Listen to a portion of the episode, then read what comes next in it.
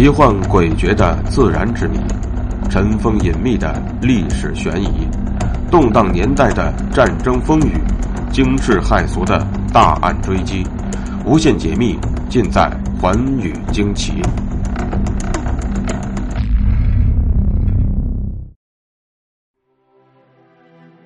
大家好，欢迎收听《寰宇惊奇》，我是东方。传奇女蝶的故事，今天是最后一集。故事的主人公叫刘锡芬。他作为一名优秀的共产党员，在抗日战争胜利之后参加革命，主要从事的便是隐蔽战线的斗争，坚持为党组织和闽粤赣边游击队募集经费和药品以及医疗器械。同时，奉命打入了国民党驻厦门司令部，负责搜集和传递军事情报，为厦门的最终解放。做出了卓越的贡献。下面，就请跟我一起走进刘锡芬的那段特工岁月。刘锡芬，一九二四年夏天，出生于厦门一个破落的封建大家庭。他的母亲是一位勤劳善良的陪嫁丫头，因不堪凌辱，在刘锡芬刚满周岁的一个夜晚，饮恨自尽了。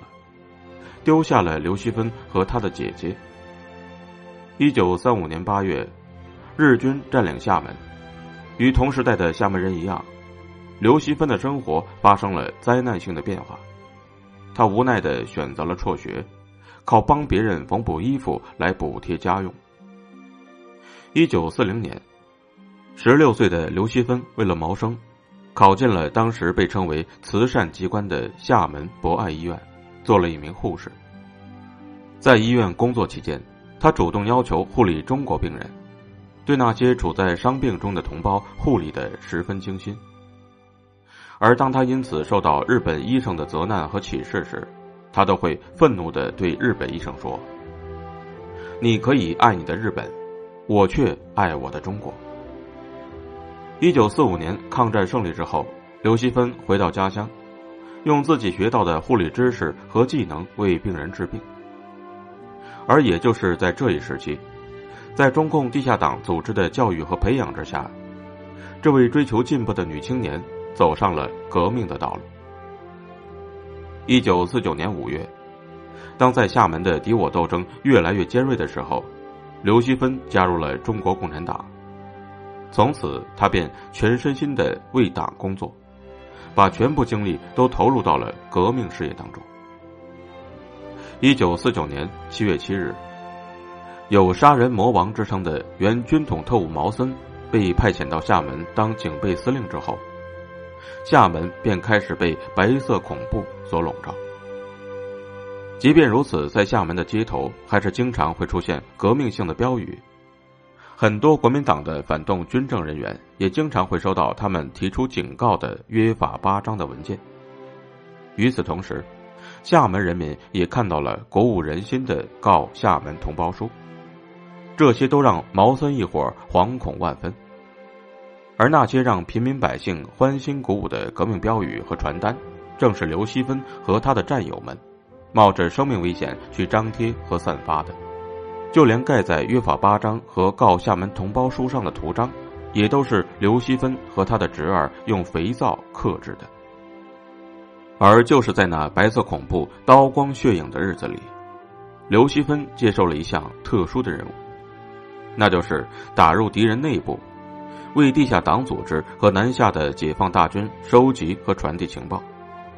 从那之后，一位烫着头发、涂着口红。身上穿着旗袍，脚上穿着高跟鞋，手上提着白色皮包的一位摩登姑娘，便经常出入于海口的仙悦、中山路的百乐门等歌舞厅。也正因如此，刘锡芬也曾经一度被人们误认为是一个名副其实的交际花。而当那些国民党军官见到年轻貌美的刘锡芬时，个个对她垂涎三尺，于是。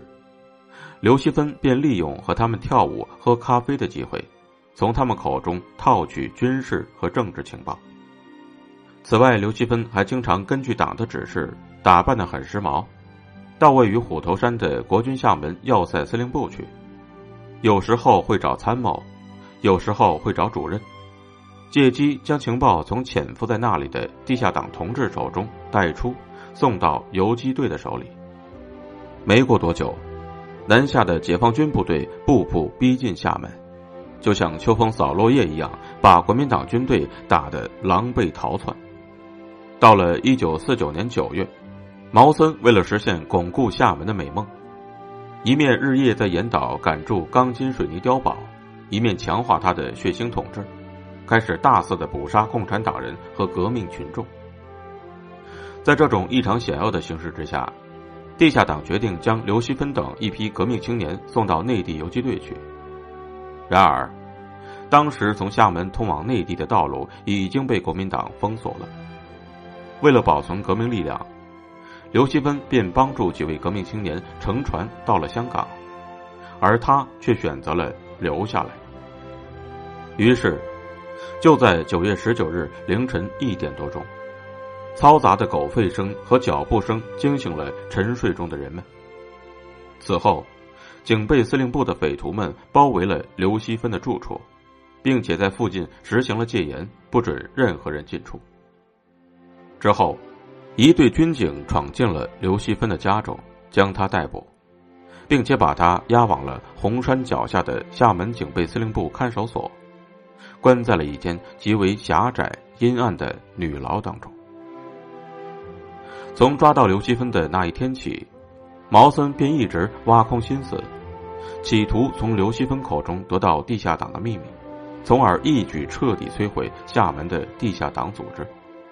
虽然敌人对他用了各种惨无人道的酷刑，刘锡芬却始终忍受着巨大的痛苦和折磨。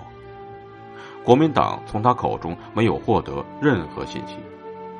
眼看着各种威逼利诱都不能够撬开刘锡芬的嘴，毛森便又耍起了新的花招。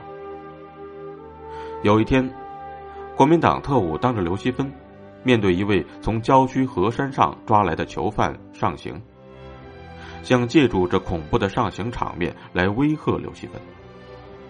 国民党特务以为对刘锡芬施以所谓木刑便可以制服他，然而。他们的如意算盘却再次打错了。当毛森再次审问刘奇芬时，刘奇芬回答他的仍然是同样的一句话：“我是一个护士。”这气得毛森暴跳如雷，却又无可奈何。到了十月十五日，中国人民解放军对厦门展开了总攻。此时。被囚禁在看守所内的刘希军和难友们全都听到了远处传来的。此时，被囚禁在看守所的刘希芬和难友们全都听到了远处传来的隆隆炮声。他高兴的完全忘记了全身的伤痛，而且还鼓励难友们说：“天快亮了。”然而，就在胜利即将到来的前夜。垂死挣扎的国民党反动派在溃逃金门之前，对被关押的共产党人和革命群众进行了一场惨无人道的大屠杀。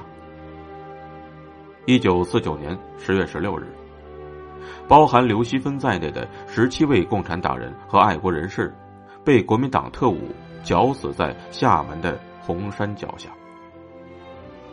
而刘锡芬在牺牲之时，仅有二十五岁。他为我们国家的解放事业，献出了自己风华正茂的生命。这便是传奇女谍刘锡芬的传奇人生。